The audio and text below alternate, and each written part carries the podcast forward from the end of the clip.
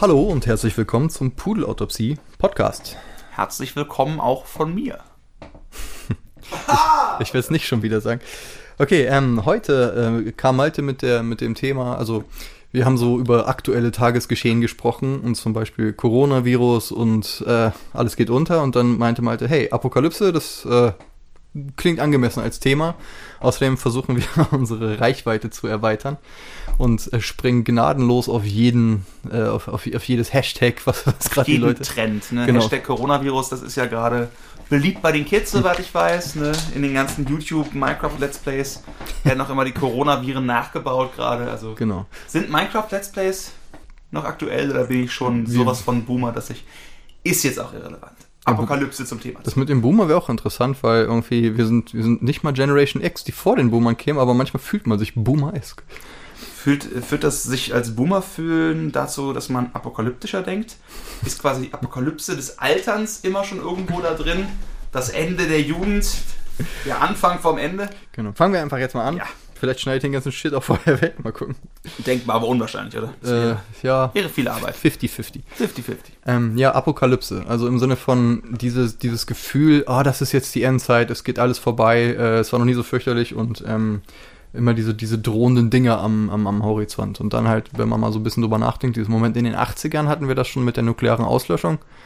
So irgendwie, äh, ne, dieses, wie ist das, äh, ähm, Mutual Destruction, halt, ne, wir mhm. halten uns alle die, die Sprengköpfe an die Schläfe, damit wir in Frieden haben ja, können. Glaub, so. Bis heute ist es ja so, dass wir irgendwie das mehr hundertfache Vernichtungspotenzial an Nuklearwaffen bei den Amerikanern und den Russen noch rumstehen haben. Also die Gefahr ist ja nicht gebannt, nur dass halt dieses konkrete Konfliktszenario, dass sie sich wirklich quasi mit dem Finger am Knopf gegenüber sitzen, nicht mehr so spürbar ist. Aber wenn man mal drüber nachdenkt, hm. wenn da irgendwas noch gezündet wird, ich vermute mal, dass die Mechanismen da sind. Aber es ist nicht mehr präsent. Das ist nicht mehr unsere Idee von, das hm. steht vor der Tür, das wird passieren. Ja, durch, durch, weil, weil Berichterstattung einfach gesagt hat, ah komm, wir gehen jetzt auf grünere Wiesen, Coronavirus oder irgendwie Kreta oder was auch immer. Genau. Genau, Klimawandel, bla. Und ähm, also gefühlt ist es tatsächlich so, dass sich das anfühlt, als ob dir jeder äh, alle vier Sekunden sagt, ah, alles geht für immer unter und das war noch nie so schlimm und äh, so. Aber halt dann wirklich zu sehen, dass das auch ein wiederkehrendes Dingens ist und dann die Frage, hm, ist vielleicht einfach nur der Weltuntergang wahnsinnig unterhaltsam und deshalb leicht zu vermarkten als Medien. Das Spannende ist, wenn jetzt quasi jemand glaubt, es wird in, sagen wir mal, einem Jahr Gott auf die Welt runtersteigen und seinem flammenden Schwert alles Leben auslöschen oder ein Wissenschaftler, der aber in der Minderheitenmeinung ist, sagt, äh, in einem Jahr kommt folgender Exoplanet auf uns zugeballert, macht uns alle kaputt.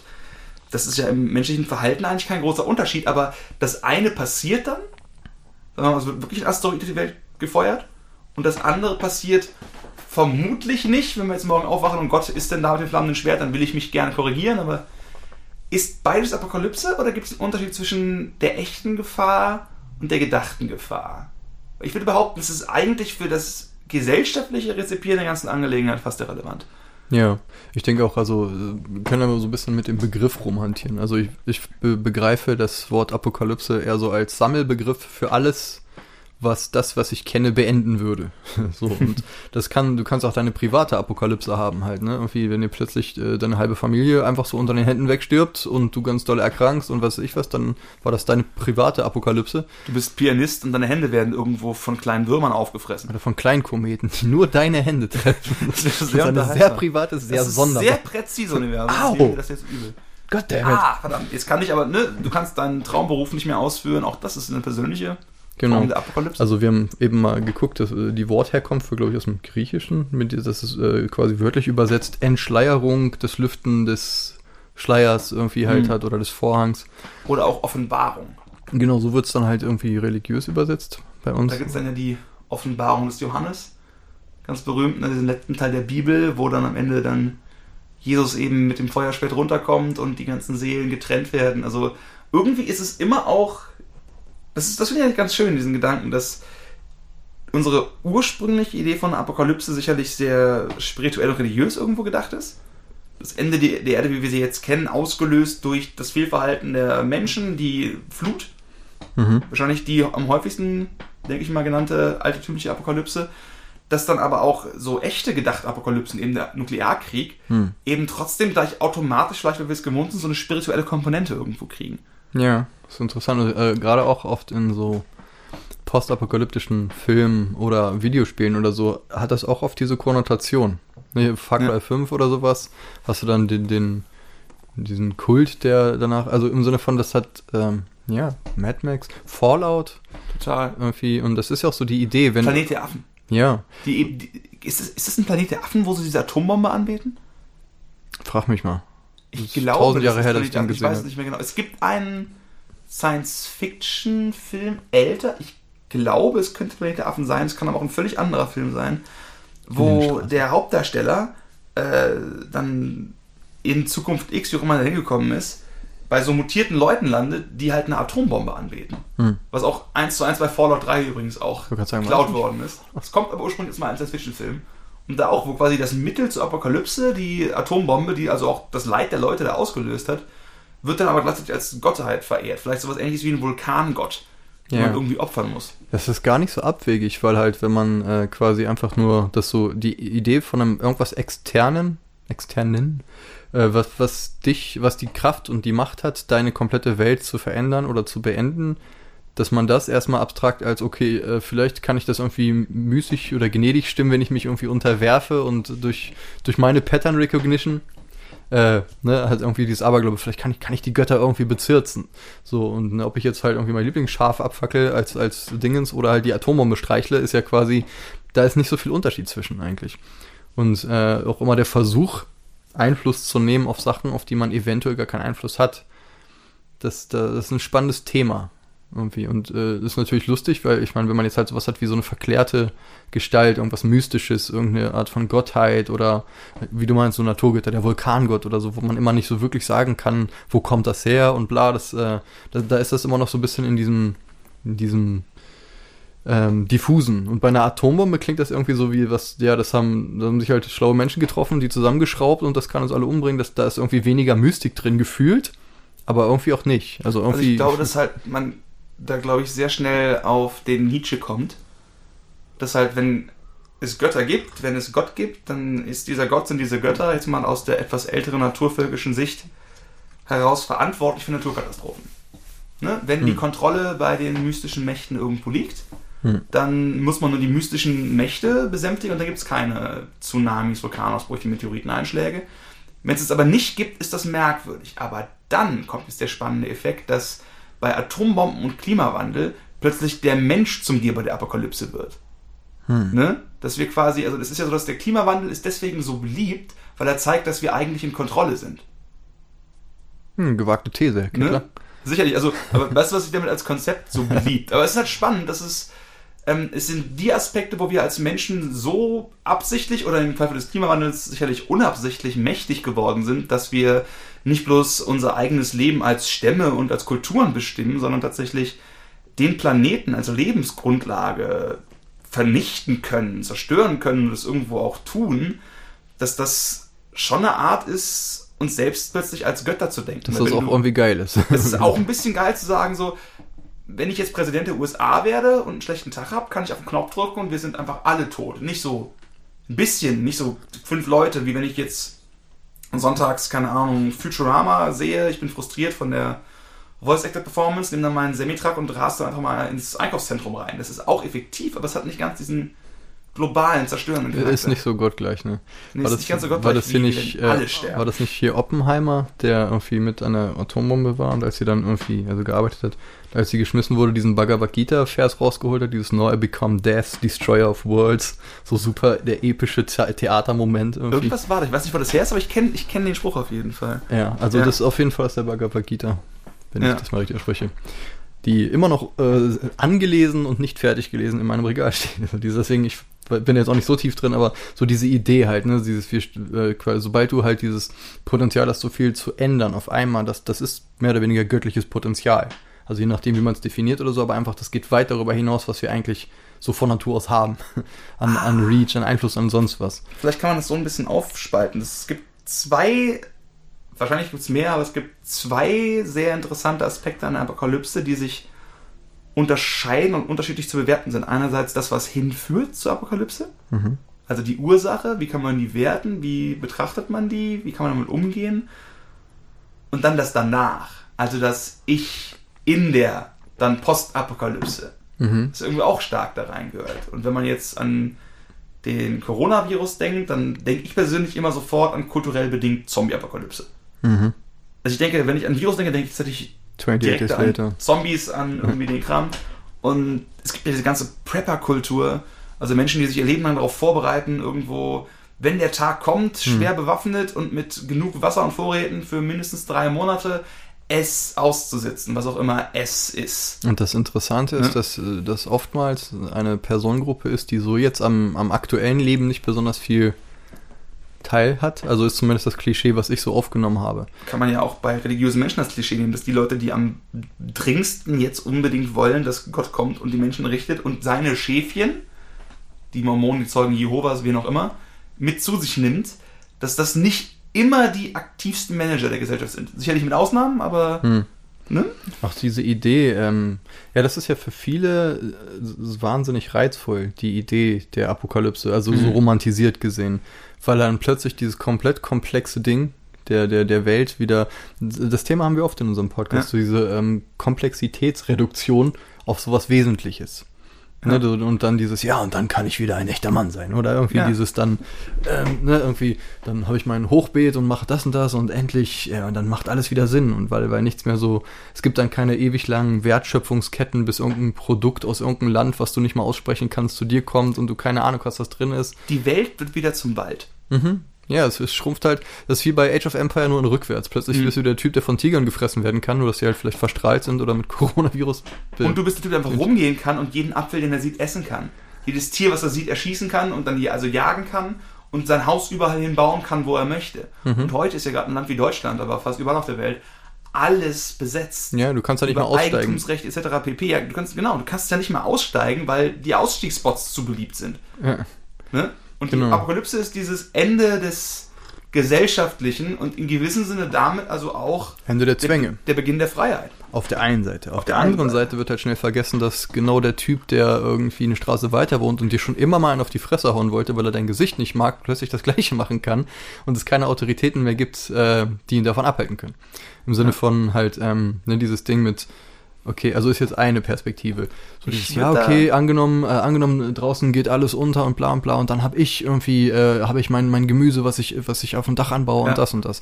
Das mache ich so lange, bis einer kommt, der mehr gewaltbereit ist und mehr Waffen hat und dann muss ich ihm das geben, weil er mich sonst erschießt. Also im Sinne von, dass ganz schnell auch wieder dieses primitive Faustrecht halt. Genau, wobei ich aber tatsächlich glaube, dass, auch wenn das sicherlich passieren kann, und ich meine das sehr ernst, ich glaube, dass es in vielen Fällen sehr anders laufen würde.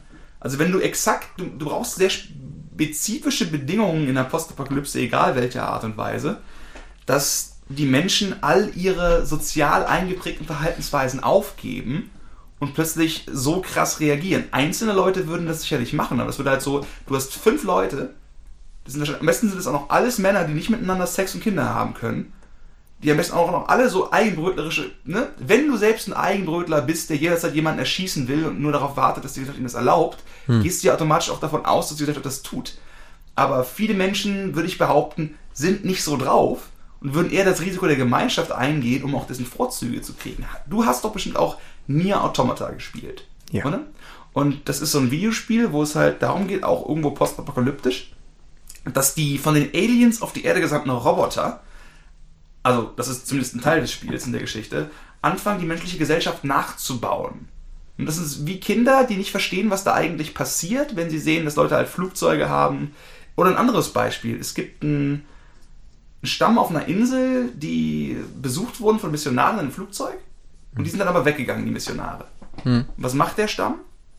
Er baut aus Palmen sich einen riesengroßen Tower. Ja, Cargo Kalt. Genau, der Cargo Kalt. Ne? Hm. Die bauen sich irgendwo mit Reisig dann äh, dieses Imitat einer Flugbahn. Das heißt, ich glaube tatsächlich, dass selbst wenn die Gegebenheiten der modernen Gesellschaft nicht mehr da wären, postapokalyptisch, dass die Leute rein kulturell in der Art, wie sie es gewohnt sind zu existieren, so viel davon entweder zurückholen wollen oder es imitieren.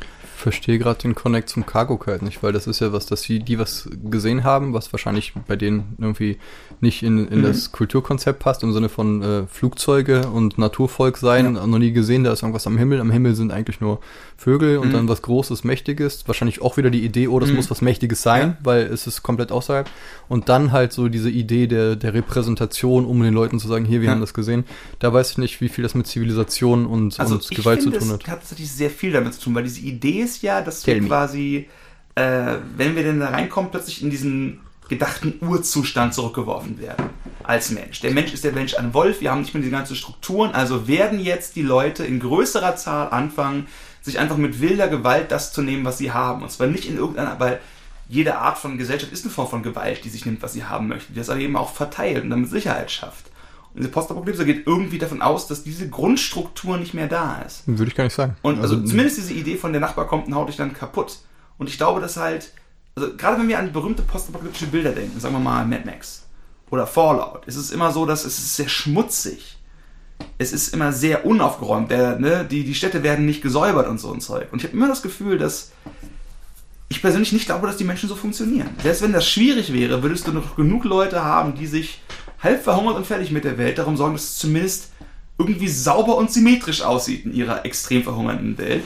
Und dass auch das Zwischenmenschliche irgendwo noch nach vielleicht sogar überkommenen Strukturen funktionieren würde, einfach nur, weil die Leute, gerade die Leute, die halt irgendwie 30 plus sind, dran gewöhnt sind. Wenn wir jetzt davon ausgehen, dass so ja der fliegenmäßig nur die Siebenjährigen überleben, dann wird es interessanter. Hm. Weiß ich nicht genau, wie das dann funktioniert. Okay, ich glaube, ich kapiere langsam, was du meinst, so dass hm. man irgendwie, äh, weil wir halt jetzt so lange in der Zivilisation und äh, was wir Kultur nennen, davon so lange geprägt wurden über so viele Generationen, dass man das nicht so einfach äh, wieder rauskriegt.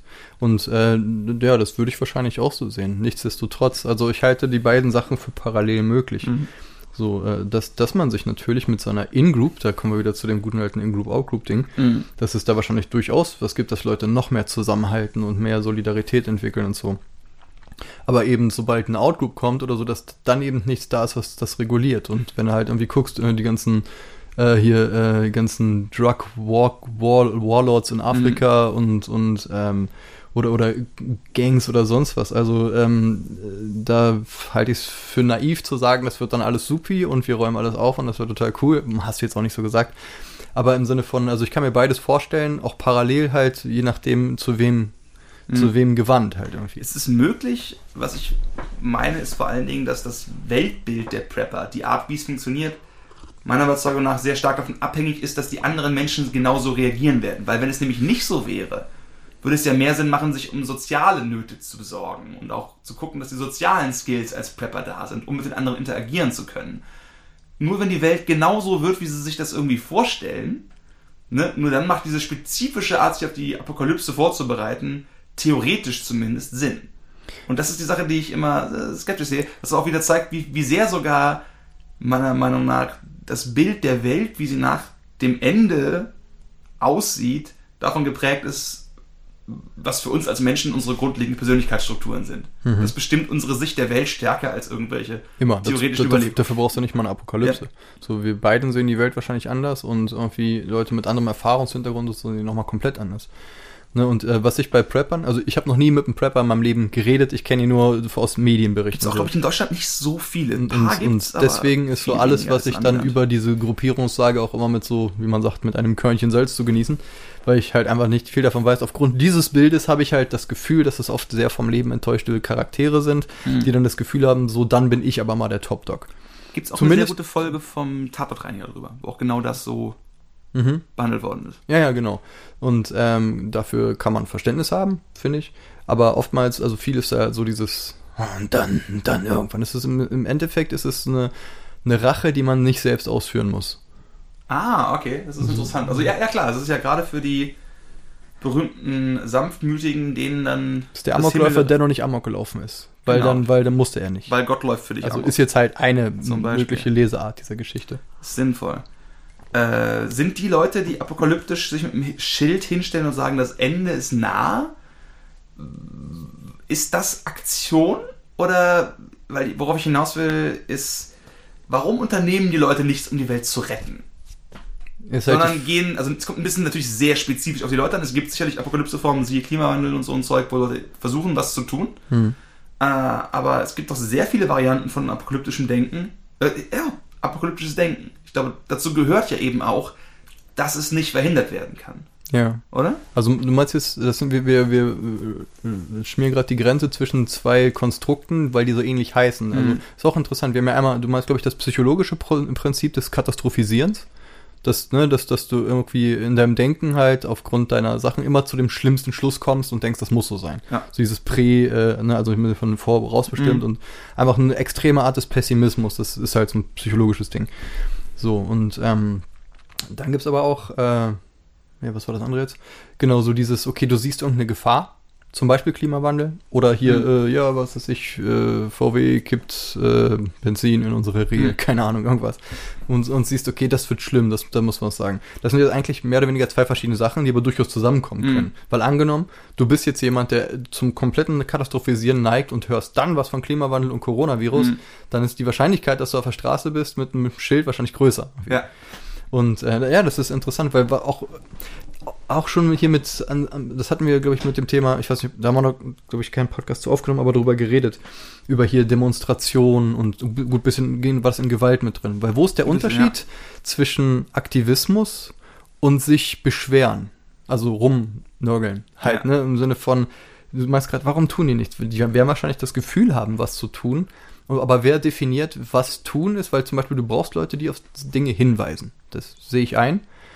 Aber wenn alle nur hinweisen und keiner was macht, ist niemandem geholfen. Ne? So dieses Ding, ein Zeichen setzen. Ja, okay, das Zeichen ist gesetzt. Was jetzt? Ne? Im Sinne Ja. von. Und Aber da, wäre das nicht noch ein Argument, noch mehr zu agieren? Also das halt, das, ja, aber in welcher Form ist halt die Frage. wenn es so wichtig ist, ist es dann ja so, dass es also, das wirkt für mich wie eine Kritik am Demonstrieren, am Aufzeigen, aber durchaus eine Erlaubnis für durchaus radikale, auch gewalttätige Aktion. Ich, so, ne, ich überspitze jetzt natürlich mal, aber aus Ein bisschen, dem, ja. ne? Also, äh, weißt du, was ich meine? Weil das Äh. dann so, wenn man das dreht von wegen, ja, tut was, dann okay, stimmt, aber so direktes was tun in der Form erfordert dann ja oft auch irgendwo so eine Art von mh, Übergehen bekannter demokratischer Strukturen. Klar, und das ist ja wieder dieses super Interessante halt. Und es spricht ja auch, wie gesagt, ähm, nichts gegen Aufzeichnen und Zeichen setzen und sonst was. Nur ähm, oftmals habe ich halt das Gefühl, dass da so eine gewisse Selbstgerechtheit, so ja, das muss reichen, so dieser, dieser Slacktivism. Ja. Ich habe heute schon auf fünf Petitions online geklickt und eingesagt, irgendwie mit irgendeinem Hashtag, was ich da und davon halte. Und deswegen kann ich jetzt mein Leben komplett normal weiterleben. Und es ist so, ja, okay, dann hat man vielleicht mehr gemacht als nichts. Reicht das? Ja, weiß ich nicht. Und was wären überhaupt die Möglichkeiten? Was heißt überhaupt, was, was, was, ne? Also, das ist alles, das zerfasert an allen Ecken und Enden. Mhm. Und das ist immer schwer. Vielleicht ist es auch einfach blöd, in gut und schlecht und richtig und falsch zu denken, was das angeht. Weil, ähm, so zum Beispiel, natürlich ist der Regenwald jetzt nicht gerettet, wenn ich ein äh, A4-Blatt weniger nehme, weil ich noch den Schmierzettel von gestern nehme. Nichtsdestotrotz finde ich, ist das eine gute Idee, das zu tun. Mhm. Du sollst aber nicht den ganzen Tag dir selber auf die Schulter klopfen und sich sagen, boah, wie cool ich jetzt war dafür, dass ich diesen Schmierzettel genommen habe und nicht das neue A-Blatt, A4-Blatt. So, und ähm, diese Mischung, dieses Einpendeln aus, okay, und was kann ich vielleicht noch machen? Ne? Und ähm, okay, jetzt sind wir eigentlich quasi von Apokalypse hin zu, hin zu Aber es Aktivismus geht in gekommen. beiden Fällen ein bisschen das Gefühl der Kontrolle. Ich möchte gerne, das schwirrt mir jetzt schon, kennst du das? Du hast irgendwo so einen Redebeitrag, den du bringen willst und merkst, dass es dir jetzt gerade schwerfällt zuzuhören, weil du weißt schon, was du sagen willst. Das kannst du ein Ich als perfekter junger Mann kann das nicht, aber du kannst. Nein, Worauf ich natürlich kenne ich das. also, sag, sag dein Ding. Ne, also ich möchte einen, äh, einen jüdischen Witz erzählen, sicherlich auf schlechte Art und Weise, aber der illustriert, finde ich, einen ganz schönen Gedanken, der sich auch, glaube ich, gut auf dieses Demonstrantensein irgendwo darstellen lässt. Äh, der Witz geht so. Gott, Allah, ne, also auf jeden Fall der Gott der. Bücher spricht, in welcher Form auch immer, zur Menschheit, sagen wir in Form eines Engels und teilt mit, in sieben Tagen kommt die große neue Flut und alle Menschen werden dann ertrinken. Ne? Und du hast den Papst, der eine große, große Konferenz gibt und sagt, alle, alle Gläubigen, wir müssen jetzt stark wir müssen jetzt beten, beten, beten, dass wir alle dann irgendwie ne, von Gott in den Himmel aufgenommen werden. Dann hast du die Konferenz des hypothetisch gedachten äh, muslimischen Obermuftis von, sagen wir mal, Kairo, der auch sagt, ne, liebe Oma, lieber Glaubensgenossen, wir müssen jetzt ins Gebet uns vertiefen und zu Gott aufschauen und gucken, dass wir alle so rein werden, wie wir sein können, um dann von Gott noch angenommen zu werden, hoffentlich in den Himmel zu kommen. Und du hast den jüdischen Oberrabbi, Rabbi, der dann irgendwie Jerusalem sagt, Leute, so, wir haben jetzt sieben Tage Zeit, um zu lernen, wie man unter Wasser atmet. Und das finde ich ist eine sehr schöne Beschreibung davon, wie man auf eine apokalyptische Nachricht irgendwo reagiert. Ne? Mhm. Also Kopf in den Sand und sagen, ich ergebe mich, ergebe mich? Oder sagst du, ne, wir müssen jetzt irgendwie damit umgehen. Was können wir machen?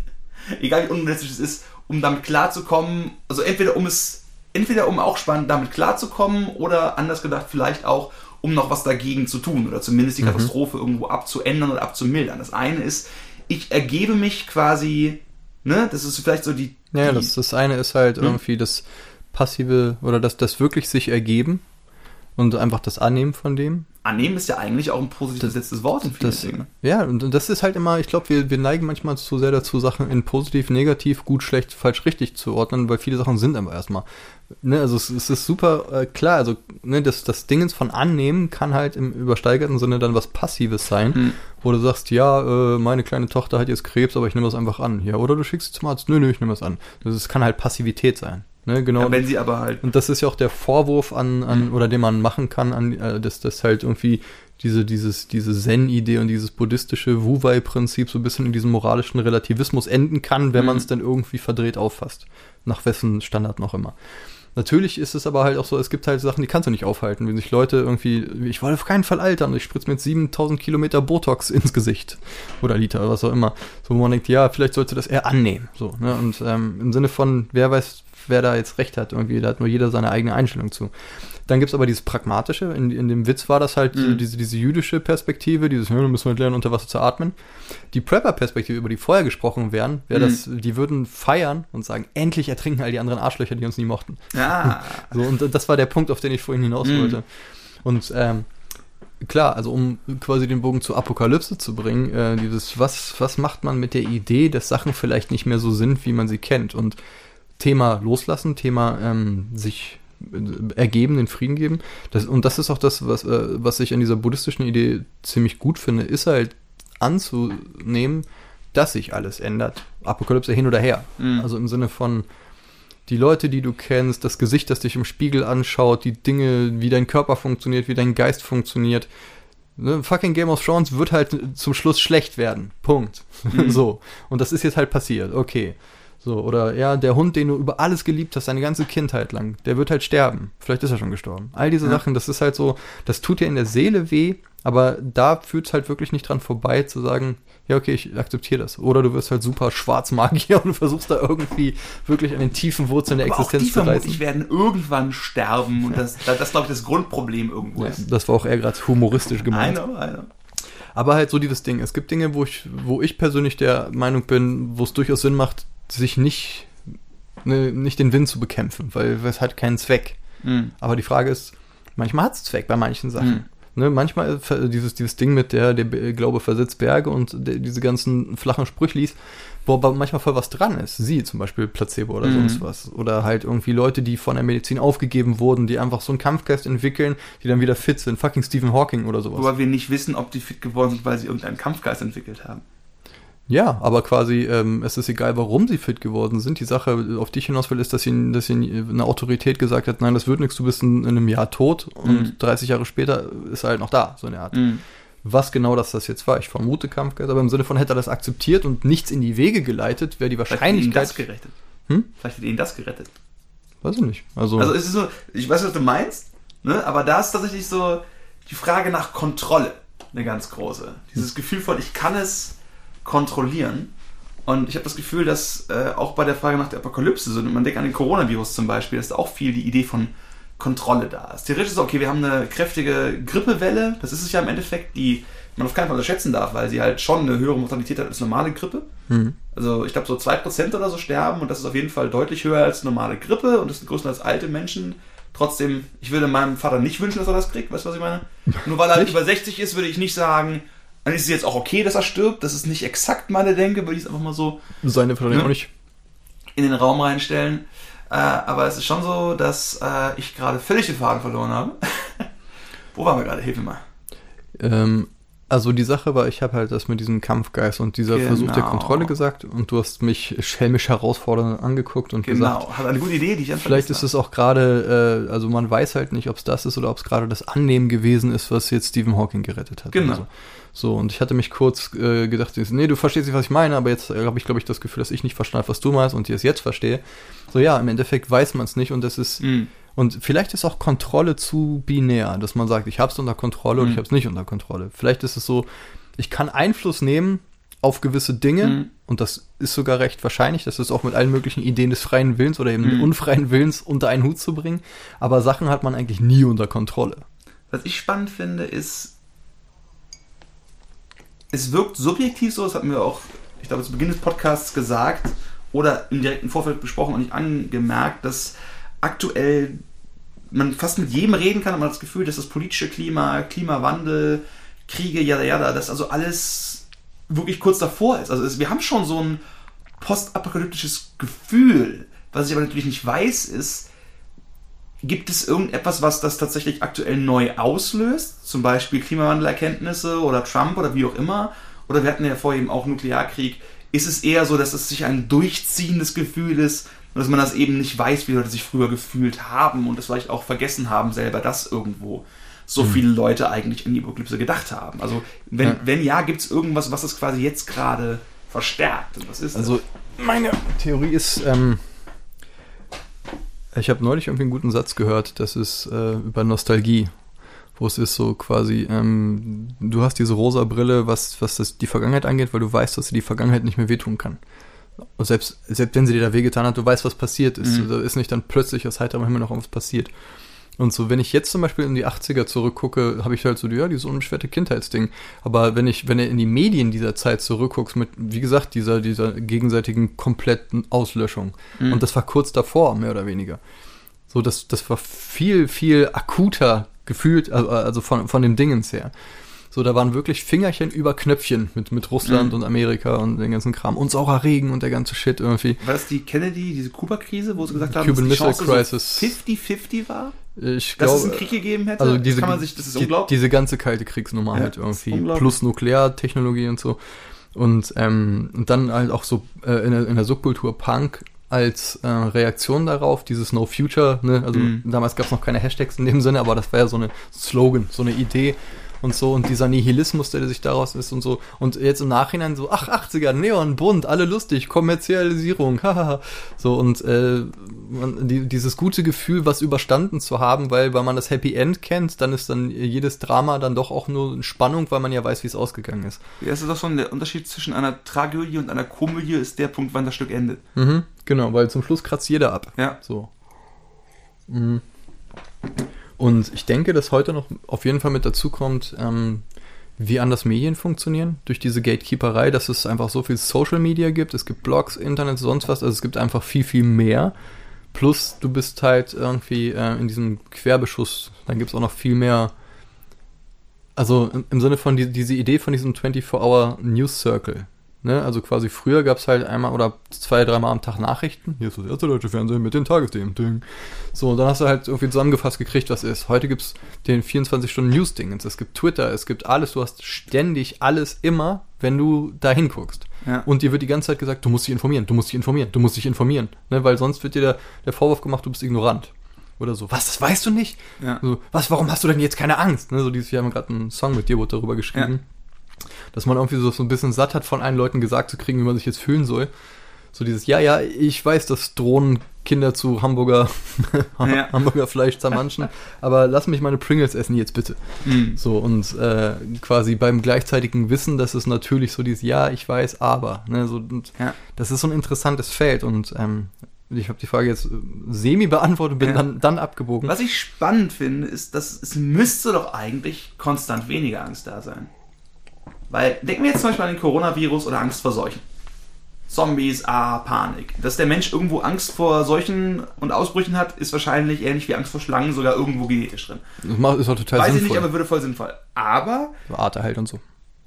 Die medizinische Technologie ist sowas von am Vorankommen in allen mhm. relevanten Bereichen. Das heißt, auch wenn es nicht gut ist, heutzutage so einen krassen Virus zu haben, ist es doch so, dass wir zumindest in den Industrieländern viel besser daran geworden sind, es irgendwo zu behandeln. Man stellt sich vor, dass das Ding in China ausgebrochen wäre vor 50 Jahren, wo sie nicht we zwar weniger, aber nicht so viel krass weniger Leute gehabt hätten, aber überhaupt nicht die Strukturen, um damit umzugehen, keine Krankenhäuser in dem Maß etc. pp. Wobei ich jetzt nicht weiß, wie die medizinische Situation in China war. Aber du weißt, was ich meine. Sagen wir nicht 50 ne? also Jahre, sagen wir 100 Jahre und du hast überall recht. Argumente, gut gelaunt zu sein, was das angeht. Die künstlichen Intelligenzen können viel schneller algorithmisch irgendwo die Gene sequenzieren, um uns dann zu helfen, die personalisierten Medizinen für egal was zu holen. Hm. Es haben zwar mehr Leute Krebs, aber da die Krebsheilung so viel besser geworden ist, ist es so, dass es heutzutage nicht mehr so schlimm ist, Krebs zu haben. Und trotzdem ist es so, dass das Gefühl der Apokalypse gerade so stark ist irgendwo. Und mhm. das passt, also zumindest wenn man diese alte Idee des technologischen Optimismus damit reingeht, dass irgendwann kommt mal Star Trek. Mhm. Ne? dass das, ich, ich finde, das ist irgendwie so widersprüchlich. Ist es. Also das ist eine fundamentale ähm, Lebenseinstellung. Ähm, ne? Guckst du auf das, was du hast und was besser werden kann? Oder guckst du auf das, was fürchterlich ist und was alles fürchterlich war und was du verloren hast? Und wir haben ja so als Spezies, äh, ist das nicht sogar 3 zu 1, diesen Negativity Bias im Sinne von Verlust tut dreimal so doll weh, wie ein Gewinn äh, Spaß macht? Oder Klingt auf jeden Fall glaubhaft. Zwei oder dreimal, irgendwas echt Signifikantes. Also auch untersuchtes Zeug. Ich weiß, ich erzähle keinen Bullshit, aber ich habe jetzt nicht die genauen Zahlen. Äh, ich, ich packe einen Link mit in die Dingens. So, und ähm, wenn, wenn Medien halt, also Angst funktioniert ja durchaus für den Kapitalismus halt. Also im Sinne von, ähm, ne, wer weiß, ob es einen Morgen gibt, kauft dir hier lieber nochmal unser cooles Produkt. Und, mhm. und wie, oh, oh, oh, oh, zieh dich mal lieber an deine Sicherheit zurück. Und immer dieses Ding mit, ne, ähm, oder, oder hier bei, bei so Newsprogrammen, äh, sind, sind die und die Produkte für ihre Kinder gefährlich? Mehr um 8 Uhr. So ist halt mehr in mhm. Amerika als jetzt hier so. Aber diese Idee von wegen Aufmerksamkeit, ähm, Kidnapping, Aufmerksamkeitskidnapping durch Suggestion von Gefahr. Ja. Ne? Müssen diese Eisbären schmelzen? Hören Sie uns zu. Wir haben für Sie eventuell relevante Sachen. Oh, ich muss Ihnen zuhören, sonst sterben meine Kinder. Ne? Und dieses Ding. Und äh, das ist halt in erster Linie erstmal ein riesengroßes Geschäft mit Aufmerksamkeitsökonomie, mit Werbung, mit den ganzen Kram und so. Was nicht heißt, dass hinter all diesen Sachen natürlich tatsächlich Sachen sind. Klimawandel, mhm. Coronavirus, das sind ja Sachen, die existieren, höchstwahrscheinlich. Und, ähm, und das wäre gut, wenn wir das alle wissen und dementsprechend unser Verhalten anpassen können, wenn wir Möglichkeiten haben. Mhm. Aber das ist eben nicht so leicht. Das ist ja ähm, die, dieses Buch, was ich gerade lese von Blabla Bernet, Edward Bernet oder so, dieser, dieser irgendwie Urvater des ähm, Propaganda, von Propaganda, habe ich glaube ich schon mal im letzten erzählt, mhm. Wo es darum geht, äh, wie viel von Aussagen eigentlich dazu da ist, dich gezielt in irgendwas zu, zu bringen und zu steuern. Deswegen ist es schwer, ja. Wir, äh, Steven Pinker hat ja das gleiche Argument wie du. Der sagt, es ist eigentlich total an der Zeit, sowas richtig zu feiern, was jetzt alles geht, wie viele Leute äh, aus wirklicher Armut draußen sind, wie wenig, äh, also wie jemand tödliche Krankheiten in den Griff gekriegt hat und so. Und das ist teilweise fast ein bisschen wie Blasphemie, wenn man das so in der Twitter-Sphäre ja. oder so sagt, weil Leute das voll geil finden, irgendwie mit dieser ganzen Untergangsprophezeiung. Wobei die auch nicht auf nichts steht, halt, ne? Also im Sinne von, das ist. Das ist da das Schöne, Ding. dass, wenn man diese ganzen Argumente sieht, dass die Technologie eigentlich alles besser macht. Und ja, wir haben noch riesengroße Probleme mit Armut und mit dem ganzen Mist und mit verhungerten Leuten, aber von den absoluten Zahlen her, wenn man reinbrechen, dass wir einfach mehr Menschen werden immer noch, ist es so, dass die Bekämpfung zumindest funktioniert. Es ist zu wenig, es könnte besser sein, aber es ist was da. Es sind positive Trends, die es auch oft vorher so nicht gegeben hat. Da kann man sich immer über die großen, breiten Strukturen irgendwo streiten, aber da ist eigentlich dieses, gebt uns einfach Zeit, würde jetzt quasi der technisch gläubige Kapitalist irgendwo sagen, gebt uns einfach Zeit und dann wird es irgendwann für alle irgendwo besser und gut. Und auch wenn ich dem nicht zustimmen würde, gerade was so quasi Arbeitszeiten so viele Kleinigkeiten angeht, wenn es doch zumindest über Dach im Kopf und nicht verhungern geht, ist, siehe China, siehe Indien, ist es schon so, dass es wahrscheinlich eher gut ist, dass es dann technologische Entwicklung gibt. Und jetzt kommt der Klimawandel da rein. Das perfekte zweischneidige Schwert des menschlichen Fortschritts insgesamt. Ist wie so ein Sudden Death Mode, ne? ja, ein bisschen. Das ist, das ist ein bisschen so, als würdest du quasi. Elfmeterschießen. Um, um zu überleben, musst du irgendwie immer mehr Wasser in die Wanne gießen, aber das Problem ist, dass der Kopf nicht rausguckt, sondern irgendwann ertrinkst du in der Wanne.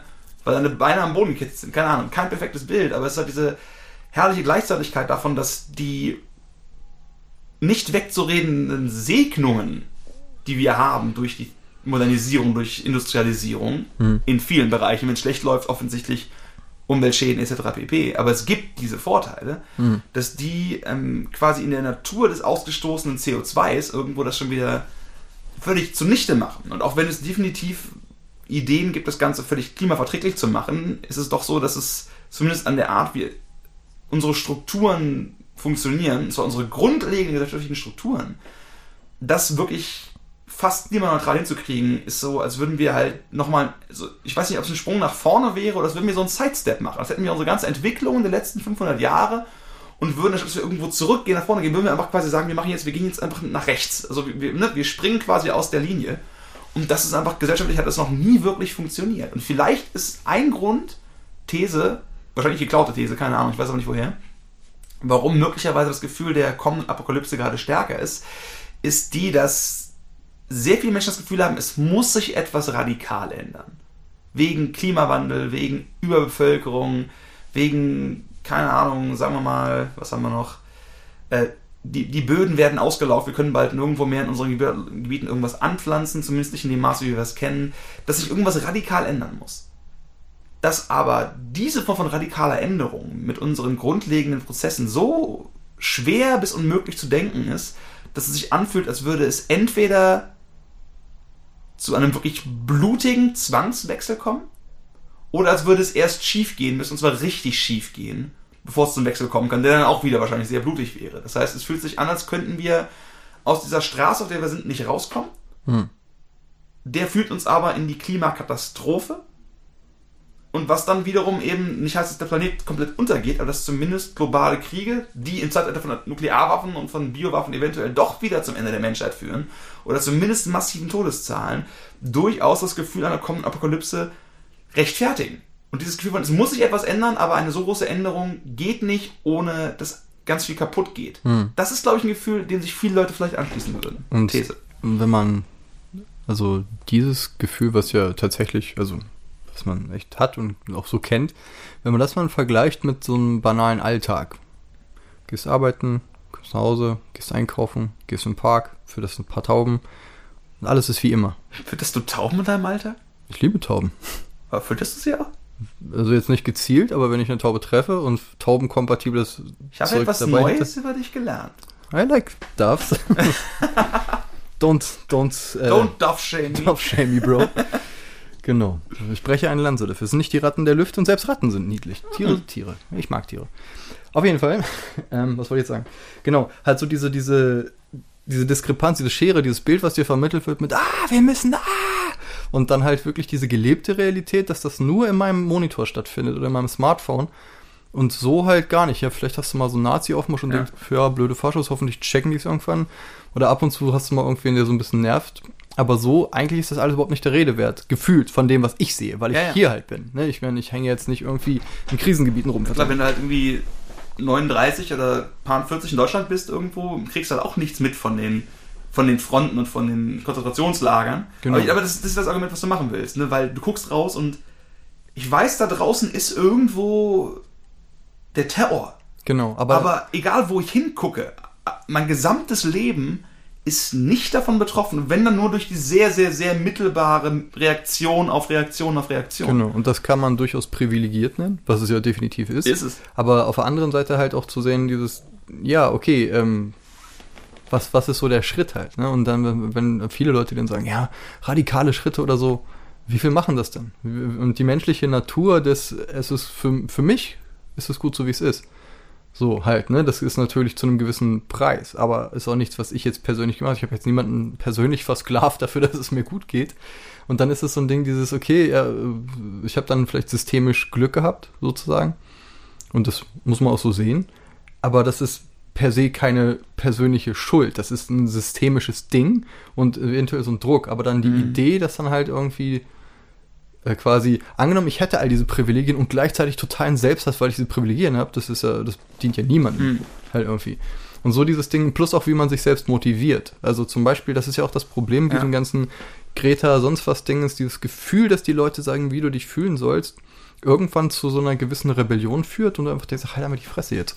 Irgendwie, auch wenn viel daran mhm. ist, irgendwie. Im Sinne von, funktioniert menschliche Psychologie und menschliche Motivation mit diesen ganzen komischen systemischen Schuldgedönsel und, mhm. und äh, Politik und Macht und Gemache, dass dann irgendwann einfach so eine gewisse Paralyse kommt, dass du denkst, ah, weißt du was, ich spiele einmal Mortal Kombat. Ja, so, und im mhm. Sinne von, das ist so, so, so nachvollziehbar. Also ich finde das das ist halt so, ich hatte ja ganz am Anfang gesagt, dass Apokalypse immer was Spirituelles irgendwo hat.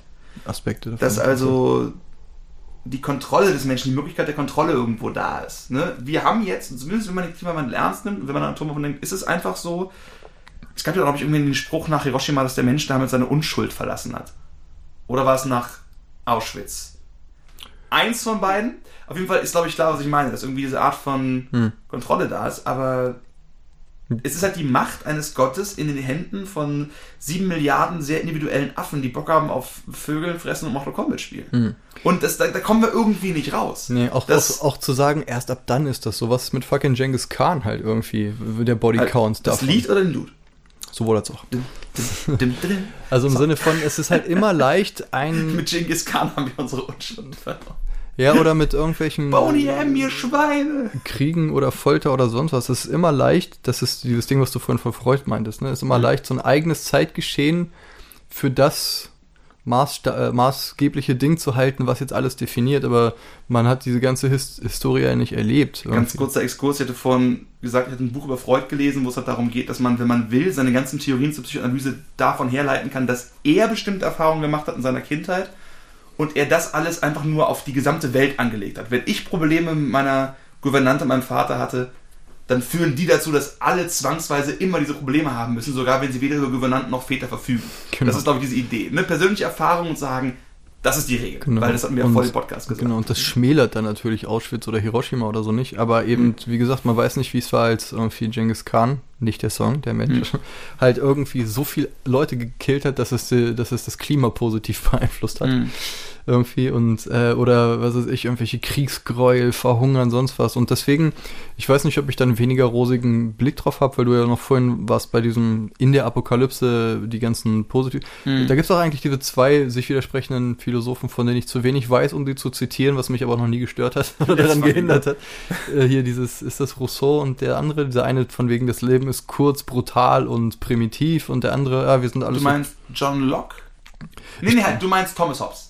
Äh, Ja. Es gab diese beiden, äh, beiden Also fundamental sich widersprechenden Es gab Sachen. Thomas Hobbes, der hat den Leviathan geschrieben, der hat den berühmten Spruch entweder verwendet oder geprägt, wahrscheinlich verwendet, der Mensch ist dem Menschen ein Wolf. Ja, dieses Ding halt. ne? Genau, Dieses- und dann gab es noch äh, Jean-Jacques Rousseau, das ist der Franzose, der quasi diese Idee hatte, dass wir als Ursprungsphase äh, waren wir quasi wild, wir haben dann aber so eine Art von vernünftigen Vertrag zusammen.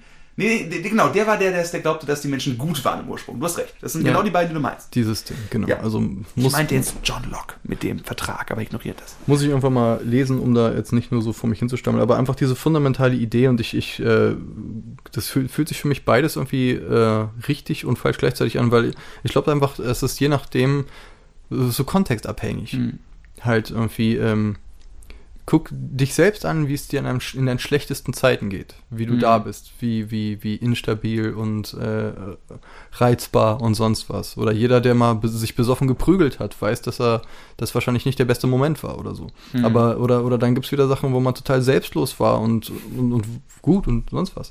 Und äh, genauso sehe ich das im Menschen, dass halt äh, das ähm, äh, Freud, nicht Freud, Jung, Karl Gustav Jung meinte, ähm, mit, mit äh, Bäume, die, die Äste haben, die hoch in den Himmel reichen, äh, müssen Wurzeln haben, die bis zur Hölle reichen. Und so ähnlich ist das halt, so dieses Ding, dass, dass, dass beides möglich ist. Und es kommt vollkommen darauf an, wie die Würfel fallen. Halt wenig Ressourcen, Outgroup, Leute, die mir immer erzählt werden soll, dass ich die hasse, schlechte Mhm. Erfahrungen. Und plötzlich gehe ich in irgendein Camp, knalle alle ab, nimm das Wasser mit und gib das meinen Kindern. Ist das gut, ist das schlecht? Ne? Das Mhm. ist halt so dieses Ding. Und deswegen ist diese Apokalypse auch immer so, ui. Und wenn man jetzt Apokalypse als Enthüllung wahrnimmt, Mhm. wenn man das als Enthüllung der menschlichen Natur nimmt, jetzt mal so Mhm. gesehen, Ah. dieses Zeigen, was möglich ist. Und ich bin der Überzeugung, dass beides möglich ist. Ich glaube, dass eine gewisse Utopie möglich ist, aber auch eine gewisse Dystopie halt irgendwie. Und dass es halt vollkommen darauf ankommt, wie Leute sind, wie offen, was die erfahren haben. Weil irgendwie, ne, es gibt ja dieses Sprichwort Hurt People, Hurt People. Also im Sinne Ja. von verletzte Leute werden Leute auch verletzen. Mhm. Und wie bricht man Kreise von Trauma? Wie kriegt man das hin, dass du, wenn du Kinder hast, dass du die nicht traumatisierst, dass die halt nicht irgendwelche Hamster anzünden, Mhm. sondern irgendwie mit irgendwem den Teddy teilen und sowas. Und ich glaube schon, dass man das kultivieren kann, dieses Gute und auch dieses, dieses, was du vorhin beschworen hast, so dieses, Mhm. dieses Soziale, dieser soziale Vertrag, das Liebevolle, das Mhm. Empathische und da bin ich auch fest, also ich glaube auch daran und ich glaube auch, dass man das muss, weil man sonst Mhm. verzweifelt, aber eben auch, es werden trotzdem Köpfe und Hände abgehackt irgendwie. Ja, also vielleicht offenbart quasi das Reden über die und das Denken nach über die Apokalypse in gewissem Sinne das Menschenbild der Person, die sich auch damit auseinandersetzt. So ist da eher jemand, der quasi sich eher Richtung, wobei natürlich beides immer vorhanden ist, vollkommen Mhm. klar, aber ist, geht die Vermutung eher in Richtung Thomas Hobbes? Es wird zusammenbrechen und die Fänge werden irgendwo gezückt? Oder geht die Vermutung eher in Richtung Jean-Jacques Rousseau und sagen, wenn wir tatsächlich wieder zurück können, ist es die Möglichkeit für einen neuen Avatar-Indianer, super sexy, wilde Leute haben Sex ohne irgendwelche neurotischen Hang-Ups deswegen. Wunderwelt. Das gibt's ja auch. Diese Idee, dass wir quasi nach der Apokalypse ins Paradies gehen können und die wenigen Leute, die überleben können, dann endlich, endlich No- die Savage. neue Gesellschaft gründen und die neue Welten auch. Ja. Das ist da und irgendwo enthüllt das vielleicht nicht das, was dann wirklich passiert, aber in gewissem Sinne unsere Hoffnungen und Erwartungen, die beide immer in diesem, weil Apokalypse ist halt immer auch Tabula rasa. Ja. Ne? Einfach alles, was da war, ist weg Das weiße Blatt. konzeptuell das weiße Blatt. Und wenn wir dann noch weiterdenken und nicht glauben, das weiße Blatt ist weg und du bist auch weg, sondern das weiße Blatt ist weg und du kannst es neu beschreiben. Ja, da sind wir eigentlich im Endeffekt ist das nur eine komplizierte Art von diesem Nature- und Nurture-Argument. Ne, zu sehen, okay, wie viel ist denn jetzt dann davon weg? Was, was an der Gesellschaft bringt mich dazu zu sein, wie ich bin? Was ist jetzt kodiert und wie, wie fallen die Würfel? Ja, das ist genau diese Frage. Und ähm, Das ja. Schöne ist, dass du in beiden Fällen, wenn Leute, die Bock auf Apokalypse haben, wahrscheinlich Leute sind, die glauben, dass es eher die Natur ist, die bestimmt. Hm. Weil du würdest als Hobbes-Mensch sagen, die Natur, es ist, wie es ist, weil die Natur uns dazu zwingt. Ne? Und so wird es auch immer sein, wir werden uns immer irgendwie bekämpfen. Und der Rousseauianer würde wahrscheinlich irgendwie sagen, äh, die Natur des Menschen ist erstmal gut und wir sind nur geprägt und irgendwie verfälscht durch die Gesellschaft. Hm. Ja, Ne? halte ich für ein bisschen naiv irgendwie. Aber vielleicht ist es, vielleicht muss man sich auch eine gewisse Naivität irgendwie äh, Ich will dem Prepper vorwerfen, dass er naiv ist. Weißt du, was ich meine? Naivität ist immer auch eine Perspektive von, was ist falsches Denken.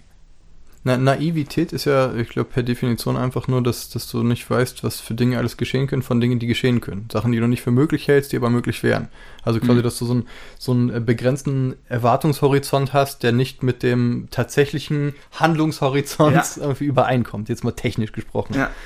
Und ähm, da weiß ich nicht, also wie gesagt, ich habe mir auch zu wenig, ich, ich kenne das äh, Konzept der Prepper, aber ich habe mich zu Mhm. wenig damit auseinandergesetzt, um zu wissen, wie genau ist die Philosophie Was ich dahinter als ist. Beispiel für Naivität da meine, ist, dass äh, wenn du rumläufst, irgendjemand sagt in der Postapokalypse, hier, komm mal mit mir mit, äh, wir haben ein neues Lager, du kannst mir helfen und die rauben dich dann aus und bringen dich um, dann warst du naiv, weil du ihnen geglaubt hast. Ja. Wenn du aber ein Prepper bist und du sagst, nein, ich werde weiter durch die Wüste laufen, da ist irgendjemand, der sagt, es sind aber zu viele Leute, du kannst sie nicht umbringen. Weißt du, was ich meine? Weil du merkst so von den Ressourcen her, das sind drei, ich bin alleine, die haben vielleicht einen Hund oder so, das wird nichts. Ähm, und du verhungerst dann einfach allein so in der Wüste, weil du keine Chance irgendwo hast. Wenn du aber mit denen geredet hättest, hätten sie vielleicht einfach was abgegeben, was auch möglich ist. Weißt du, was ich meine? In Fall wäre also quasi das Ablehnen von der Möglichkeit von Hilfe oder, oder die Gegenerwartung, dass Leute nicht zusammenhalten, wie auch immer, wäre auch eine Form von Naivität. Ich- Naivität ist abhängig vom Ergebnis. Also ich glaube, so wie ich das Wort Naivität begreife, würde ich es nicht naiv nennen, sondern eher äh, engstirnig oder zu sarkastisch oder zu nihilistisch oder sowas. Ähm, aber ich weiß, was du meinst. Also das Spannende ist, ist man lieber engstirnig und sarkastisch, nihilistisch oder naiv? Ja, bestenfalls irgendwo genau dazwischen, was dann die Situation erfordert, dass du halt das Herz offen genug hast, um auf Resonanz und soziale Wärme und so zu hoffen und Ja. zu äh, das, das anzupeilen, auch bereit sein, das zu geben, aber eben ähm, äh, aufgeklärt genug, um zu wissen, dass es manche Leute gibt, die die F- Finger abhacken für, für einen Zehner oder so. Ich merke, ich habe zum Beispiel überhaupt kein Problem mit dem Label naiv, weil ich glaube, ich bin ein bisschen naiv. Also ich, ich glaube, dass ich immer wieder etwas zu oft auf der Seite des es wird schon gut gehen, die Menschen werden mir schon nichts tun, irgendwo irre. Ich habe auch gemerkt, dass ich das nicht schlimm finde und ich glaube, es gibt Menschen, die damit ein großes Problem hätten, die lieber definitiv als zu hart und zu zweifelnd gesehen werden. Ja, das ist, Das ist bei uns so ziemlich der Fall. Ihnen das, du, was ich meine? ja. Also und auch das ist abhängig. Das das finde ich so spannend, weil diese Wörter auch schon wieder so unterschiedliche Bedeutung für Leute irgendwo Ja, haben. aber auch so dieses Ding, also ich weiß, dass ich standardmäßig immer erstmal wenig oder nichts erwarte und erstmal Mhm. äh, und erstmal skeptisch und verschlossen bin, aber sehr viel Energie und Zeit investiere, das Gegenteil zu tun, halt, ne, Mhm. der ganze ne, Meditation, Therapie, irgendwas. So dieses, ah, okay, erstmal gucken, was möglich ist. Aber ich muss sagen, dass mir das irgendwie ganz gute Dienste geleistet hat. ist halt die Frage, warum man so ist halt irgendwie. Weil Mhm. je offener du bist, je verletzlicher du machst, desto mehr kannst du verletzt werden, per Ja. Definition Ja. halt, ne? So, und dann die Frage ist halt, wie viel davon ist notwendig? Ja. Und ähm, wie viel, ab wann bist du halt eine nicht resonierende tote depressive Masse und ist das dann noch das Leben wert halt irgendwie. Mhm. Und dieses sich immer wieder anpendeln, äh, einpendeln auf den, äh, auf diesen Punkt, der für dich jetzt wahrscheinlich der beste ist. Das ist eigentlich wahrscheinlich der ganze Witz des, des Lebens irgendwie so. Mhm. Also zu gucken, okay, wann bin ich offen, wann habe ich jetzt irgendwie Ego und wann probiert man was zu sehen und Mhm. so. War schon spannend. Aber Naivität kann halt wirklich, gerade in solchen apokalyptischen Sachen, wo jetzt keine, keine Sache das reguliert, kann halt sehr schnell tödlich sein. So. Mhm. Und das andere auch. Dein, dein Beispiel mit dem nicht nach Wasser fragen, wo man denkt, die spucken da rein oder wollen mich eh vergiften. Mhm. Ja. Beides Idioten so gesehen. Hm. Mir ist äh, der Gedanke gekommen, dass wenn ich mich selbst zum Beispiel jetzt in Bezug auf den Klimawandel oder auf künstliche Intelligenz, wie auch immer sehe, ich, ich glaube, ich würde mich selbst als so pessimistischen Apokalyptiker bezeichnen. Also ich glaube, dass der Klimawandel uns jetzt mal, um bei dem gerade aktuellsten Beispiel von begründeter Apokalypse-Sorge äh, zu sehen, dass der uns zumindest die nächsten 500 Jahre das Leben wirklich richtig, richtig doll schlecht machen wird. Ich glaube aber auch, das ist wieder eine Menschenbildfrage wahrscheinlich, was ich vorhin hatte mit dem Affen irgendwo. Ich glaube halt nicht, dass wir es wirklich hinkriegen. Nicht in der Geschwindigkeit, nicht in dem nötigen Bereich, weil einfach die Art damit für mich eine, ein Stoppen von dieser Art von furchtbarer Energieverwendung irgendwo passieren könnte, wäre die, dass wenn jeder Mensch wie ich an einem, sagen wir mal, Sonntag, sagen wir mal, am Samstagmorgen völlig verkatert, mit keiner einzigen Spur von äh, Selbstkontrolle versehen, in den Supermarkt stolpert, sich da irgendwas zu essen greift, was komplett nur auf meinem puren Reptiliengehirn irgendwo ba- basiert und danach irgendwo Hause schlurft auf die entspannteste Art und Weise und da dann den relaxten, alle meine Dopaminrezeptoren bedienenden Handlungen ausführt. Ne? Mhm. Also wenn ich wie ein Slop lebe, der keinen Fick gibt, weil ich die Energie dafür nicht habe. Nur wenn alles Gesellschaftliche so geregelt ist, dass es dann trotzdem okay wäre. Weil die Mobilitätsoptionen klimaneutral, wie auch immer sind. Weil das Essen, was im Supermarkt, egal was das ist, gesetzlich reguliert, so gut wie irgendwie möglich die Klimawandelproblematik irgendwo betrachtet. Und all das, und wenn die Art, wie ich mich unterhalten kann, streamen oder sonst irgendwas, entweder klimaneutral funktioniert oder einfach nicht mehr möglich ist, wenn tatsächlich dann irgendwann nur Sachen einfach nicht mehr vorhanden sind, die irgendwie diesen Schaden anrichten. Weil ich eben glaube, dass ich nicht die Kontrolle habe, um in meinen schwachen Momenten immer quasi das Nötige zu tun, um diese Idee der Klimaapokalypse aufzuhalten. Hm. Und ich glaube, dass ich damit nicht alleine bin, wenn du mir folgen kannst. Und das ist definitiv eine Weltbildfrage. Und ich glaube, dass eine zumindest signifikante Teil der Menschen, vielleicht sogar die Mehrheit, einfach nicht immer die fucking Energie dafür hat, das gerne tun möchte, aber einfach, wenn es dann ums Zugreifen geht, und da ist die fucking Schokolade und da Mhm. ist fucking Netflix und da ist die fucking Heizung und da ist der, keine Ahnung, du bist im Urlaub und du hast die Wahl, jetzt nach Hause zu fliegen für vier Stunden oder drei, keine Ahnung, drei Wochen mit dem Schiff oder mit einer Kutsche zu reisen oder so. Hm. Es sind die Momente, wo ich glaube, dass das nur klappen kann, wenn der Mensch da irgendwo reingezogen wird. Und weil ich halt nicht glaube, dass es klappt, merke ich, dass ich da definitiv durchaus ein bisschen so ein Untergangsprophet bin. Ich Hm. spüre das richtig, dass ich, ich habe da kein großes Problem mit, weil ich, ich finde es auch nicht schlimm, weil ich, ich vergebe dem Menschen und natürlich implizit auch mir, vielleicht hauptsächlich mir, wenn ich ehrlich bin, Mal, Vergibst Aber du ich- dir ich- wirklich ich- oder würdest du dir gerne vergeben? vielleicht auch das. Aber ich spüre schon, dass ich da vom Glauben her irgendwo tatsächlich denke, dass es natürlich nicht einfach so aufhören wird. Es wird immer weitergehen und es wird auch weniger werden, aber dass es trotzdem eventuell bis in 200 Jahren an irgendwo 8 Grad Erwärmung oder so ein Zeug denkbar weitergeht. Hm. Und wenn man das mal zu Ende denkt, das ist halt unglaublich beängstigend, was da passieren könnte. Tja, aber Hm? also ist auch äh, quasi aus der eigenen Perspektive, ich habe keine Kinder gemacht und ich werde wahrscheinlich, wenn ich wirklich Glück habe, noch mal so lange leben wie jetzt. Ja, Und ja, dann eigentlich nicht mein Problem. Ja aber Also ist natürlich die jetzt äh, super überspitzt gesagt. Ja. Aber halt so diese wirkliche, dass mein Amygdala anspringt von wegen, ah, Gefahr! Das Mhm. ist, wenn es hier an der Tür klopft und da Leute mit, mit Brecheisen stehen, die sagen, Sascha, wir wollen dir gerne die Zähne ausbollern. Das ist deutlich äh, signifikanter als hier in 500 Jahren wird es so warm, dass es hier komisch sein wird, hier zu leben. Eigentlich ist es egal. Also für mich jetzt, weil ähm, aktiv, was, was soll ich tun? Ja, das meine ich mit, ich wüsste auch nicht, wie man das machen kann, aber Ja. halt Und- in dem Bewusstsein, dass es schon besser wäre, wenn man es hinkriegen würde. Ja, und da ist dann so dieses Ding, ich denke, ähm, dieses für sich selber Sachen machen, die man okay findet, halt zum Beispiel irgendwie äh, bessere Optionen, also oder bessere ähm, Entscheidungen zu treffen, wenn man sie denn hat, bei der gleichzeitigen Wissen, dass es eigentlich erstmal egal ist, weil es ist wie wählen gehen. Ja, macht man, mache ich auch immer, ist eigentlich egal, aber ich mache es trotzdem. Also im Sinne von, meine Stimme ist egal, das ist 0,0000000. sonst das Prozent. Aber wenn alle so denken, bla bla, das typische Ding. Und so, ungefähr so sehe ich das. Ich versuche halt, dass ich mich so Mhm. verhalte, dass ich die Apokalypse, um mal den Titel wieder zu holen, Mhm. nicht sofort morgen irgendwie initiiere, sondern irgendwie schon gucke, ja, okay, ist das okay mit, mit irgendwie Ressourcen schon und blau und blub. Wie hatten wir in der neuen Mhm. Folge schon. Keine Kinder, kein Auto, kein Fliegen und sowas. Auf der anderen Seite lasse ich mir aber nicht irgendwie das bisschen Existenz, das man hat, komplett irgendwie noch irgendwie versauern und jede, jeden kleinen Handgriff 80.000 Mal überlegen, äh, so, weil dann lebst du faktisch nicht. Mhm. So, du sagst die ganze Zeit Nein zu dem, was ist, bist depressiv, musst dann wahrscheinlich Psychopharmaka nehmen, die wieder total horrend in der Produktion zu machen sind und so. Im Endeffekt kannst du nicht gewinnen. Wie du dich wurmst und so, du bist halt in dem System drin. Außer du ziehst Sinn aus dem ganzen Kämpfen dafür und dem Verzichten, was ja auch viele Leute irgendwo tun und versuchen. Bis Ja. zu dem Punkt, wo es dann mehr um die Sinnfindung geht, als vielleicht quasi das Ziel dahinter. Genau, und wie viel, wie Spaß haben noch Leute damit, dir rumzuhängen, wenn du halt so bist? Das ist dann halt die Frage. Wenn du der, der, der personifizierte Zeigefinger bist, der allen sagt, was sie machen sollen, so dass so, ja, okay. Du willst das Gift nicht trinken? Alter, boah, du bist voll uncool. Ja, und Weißt du, was ich meine? Das ist cool. ey. Das wird halt schnell irgendwie ekelig. Und deswegen ist es, glaube ich, gut zu gucken und äh, sich zu informieren, Sachen auf der Kette zu haben, irgendwo, aber sich eben auch nicht komplett kirre machen zu lassen, sondern zu denken, ah, ja, ja, ist ja gut, aber ich bin, ja- ich bin nur ein Affe, genauso wie du. Hm. Und äh, wäre ich der große Entscheider, würde ich halt irgendwie sagen, ja, vielleicht lassen wir nicht all unseren Müll in den Wald werfen oder in die See oder sonst was. Aber da ich das nicht bin, hui, Mortal Kombat it is.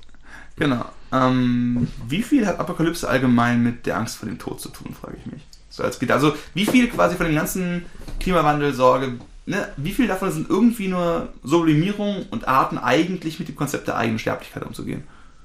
Tja, gute Frage. Vielleicht eine Frage für einen nächsten Podcast. Wir sind nicht schon bei einer Sch Oberthema Tod. Sind wir, ist, reden wir schon so lange? Ich hab's gar nicht. Ja, wir sind bei einer Stunde jetzt. Oh gut, dann genau. Ja, aber Tod ist doch äh, ein vernünftiges Thema. Auch schön.